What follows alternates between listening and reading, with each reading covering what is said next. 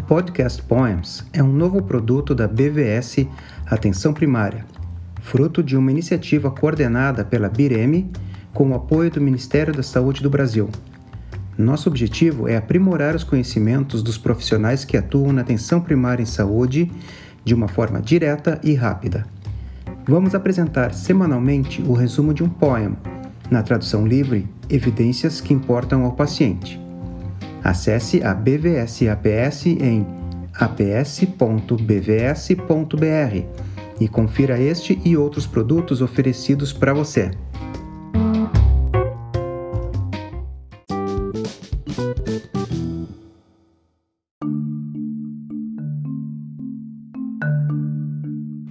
Olá, eu sou Luciano Duro, médico de família e comunidade, mestre e doutor em epidemiologia.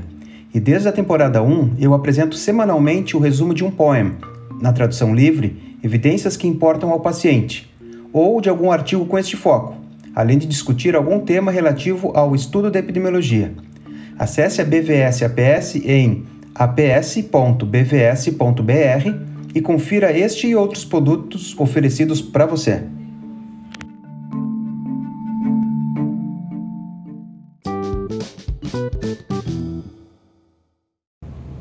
Neste último episódio da segunda temporada, falando sobre relações entre causas e efeitos, vou comentar sobre uma revisão sistemática da Cochrane, publicada em março de 2018, avaliando os benefícios e malefícios das intervenções farmacológicas para facilitar a descontinuação do uso crônico de benzodiazepínicos.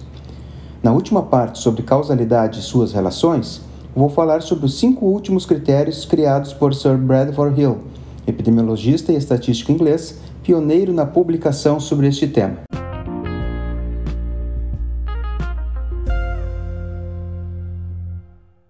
Os benzodiazepínicos estão entre as drogas mais consumidas no mundo todo e são amplamente prescritos e o consumo permanece alto. São medicamentos indicados no tratamento de ansiedade e de insônia e sua prescrição tem sido frequentemente prolongada, devido ao desenvolvimento de dependência e falta de conhecimento do manejo não farmacológico da ansiedade, insônia e sintomas semelhantes.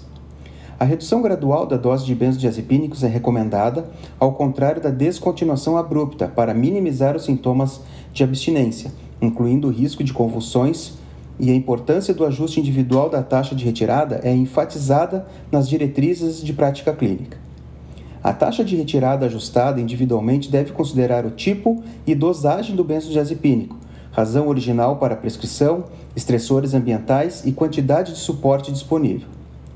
A duração da redução gradual é, então, algumas vezes prolongada por meses ou anos, mas taxas de redução gradual muito lentas não parecem superiores aos regimes de redução gradual mais rápida. Como abstinência, podem aparecer sintomas tanto físicos, como câimbras, dores no corpo, como psicológicos, tipo a irritabilidade, insônia, alterações perceptivas, ansiedade, despersonalização e desrealização. Acontece que esses sinais e sintomas são praticamente iguais aos que deram origem à indicação do tratamento, dando a falsa percepção de que não se pode parar com o medicamento. Com intervenções como exercício de relaxamento e psicoeducação, são melhores que a redução gradual sozinha para a retirada dessa classe de medicamentos. Os efeitos adversos conhecidos dessas drogas são comprometimento cognitivo, psicomotor, com maior risco de quedas e aumento do risco de demência, além da sua associação a um aumento da mortalidade geral em estudos observacionais. Não há atualmente medicamento liberado para tratar a dependência de benzodiazepínicos, mas pode-se utilizar outras para se trabalhar os sinais e sintomas que motivaram a sua prescrição, como propranolol para ansiedade, sedativos para insônia, como imipramina, buspirona ou melatonina. Os antiepiléticos e os antidepressivos estão entre os principais medicamentos utilizados para a dependência, na sua substituição, mas com resultados conflitantes. Uma intervenção para facilitar a interrupção do benzodiazepínico pode ser administrada com o objetivo de 1. Um, cessar essa classe de medicamentos e posteriormente descontinuação do medicamento experimental, ou 2. Substituição do tratamento benzodiazepínico em andamento, ou seja, a substituição por outro medicamento temporário ou crônico, mas com um efeito mais favorável de perfil de reações adversas. Confere aí. Esta revisão da Cochrane, publicada em março de 2018 por pesquisadores dinamarqueses, tinha como objetivo avaliar os benefícios e malefícios nas intervenções farmacológicas para facilitar a descontinuação do uso crônico dos benzodiazepínicos. Incluiu ensaios clínicos randomizados, comparando tratamento farmacológico versus placebo ou nenhuma intervenção, ou versus outra intervenção farmacológica em adultos tratados com benzodiazepínicos por pelo menos dois meses e ou quaisquer critérios preenchidos para dependência de benzodiazepínicos. Fizeram parte da revisão 38 estudos envolvendo 2.543 participantes, mas só podendo extrair dados de 35 deles, totalizando 2.295 participantes. Para a descontinuação do benzodiazepínico, foi encontrado um benefício potencial do valproato no final da intervenção, através de uma evidência de qualidade muito baixa, e dos antidepressivos tricíclicos no, no acompanhamento mais longo, através de evidência de baixa qualidade. Outros medicamentos foram revisados, mas todos com evidências de baixa a muito baixa qualidade. Geralmente, os eventos adversos foram insuficientemente relatados. Especificamente, um dos ensaios com flumazenil foi interrompido devido a graves reações de pânico. Dada a qualidade baixa ou muito baixa da evidência para os resultados relatados e o pequeno número de estudos identificados com um número limitado de participantes para cada comparação, não é possível tirar conclusões firmes sobre as intervenções farmacológicas que facilitem a descontinuação de benzodiazepínicos em pacientes crônicos com usuários de benzodiazepínicos. Devido à falta de relatórios, os eventos adversos não puderam ser avaliados de forma confiável entre os ensaios. Na prática clínica da atenção primária, com atendimento a tantas pessoas nessa condição de uso crônico dos benzodiazepínicos, qualquer evidência que ajude na retirada é bem-vinda, Porém, esta revisão da Cochrane, ela mostrou que ainda não pode bater, não se pode bater o martelo sobre uma ou outra, devido à qualidade das evidências muito baixas. No entanto, temos alguma luz no fim do túnel quanto à forma e algumas sugestões de como fazê-lo. Bom, agora dando seguimento sobre os conhecimentos de causalidade, vamos continuar a descrever os últimos cinco dos nove critérios de Hill. Quinto, o quinto é a especificidade. Quando se encontra em estudos uma relação entre uma causa específica, ou seja, ela aparece apenas se relacionando a um determinado desfecho, tanto maior será a capacidade de se explicar sua relação de causa mesmo. É a famosa uma causa, um efeito, um efeito, uma causa.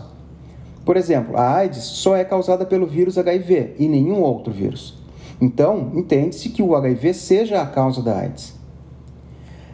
Sexto componente, sexta sugestão do, do, dos critérios de Hill é a plausibilidade biológica. É necessário que haja alguma explicação biológica para a relação entre causa e efeito. Algumas relações encontradas em estudos são meras correlações esdrúxulas, que se consegue mostrar através de estatística, mas sem explicação plausível alguma. Como sétimo critério, temos a coerência. Da mesma forma da plausibilidade, é importante que se procure entender se já existe um conhecimento prévio sobre a relação e informações bem estabelecidas. Considerando isso, para que haja coerência, a nova evidência não deve se opor à evidência atual. Por exemplo, se algum estudo demonstrar um aumento do risco de infarto após o uso de aspirina, a probabilidade de que não seja uma relação causal real é muito grande, porque existem inúmeros outros estudos falando o contrário. O oitavo critério é a analogia ele fala sobre a existência de relações de causalidade já conhecidas e que são análogas àquela em questão. Por exemplo, a busca pela causa da AIDS veio pelos principais sinais e sintomas dos primeiros casos, que se assemelhavam muito a infecções por vírus. Daí, por analogia, a descoberta do vírus HIV ganhou força. Nono e último critério proposto por Hill fala sobre evidências experimentais. É a evidência experimental ou semi-experimental obtida pela redução ou pela eliminação de uma exposição supostamente nociva e a verificação subsequente do declínio da frequência da doença. Em outras palavras, quando estudos demonstram que ao se retirar a exposição, o desfecho também se reduz ou vice-versa. É um critério também muito poderoso proposto por Hill. Então, chegamos ao final desta série sobre causalidade, onde a proposta era passar para vocês algumas formas de se pensar como as questões de causa se relacionam com as consequências desta forma ajudando nossos raciocínios clínicos do dia a dia da clínica. E bom, espero que vocês tenham gostado dessa segunda temporada do podcast Poems da BVS APS. Permaneceremos ausentes por algumas semanas a fim de preparar os melhores conteúdos e com novidades. Façam seus comentários nas páginas da arroba Bireme ou mesmo nas suas redes sociais com o hashtag podcastpoemsbvs. E até a próxima!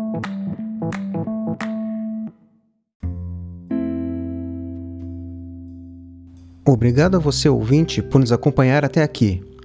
Com produção, roteiro e produção técnica de Luciano Duro. Nos siga nos principais serviços de streaming para ouvir este e outros episódios do podcast Poems da BVS APS. Terminamos aqui um episódio do podcast Poems e esperamos você no próximo.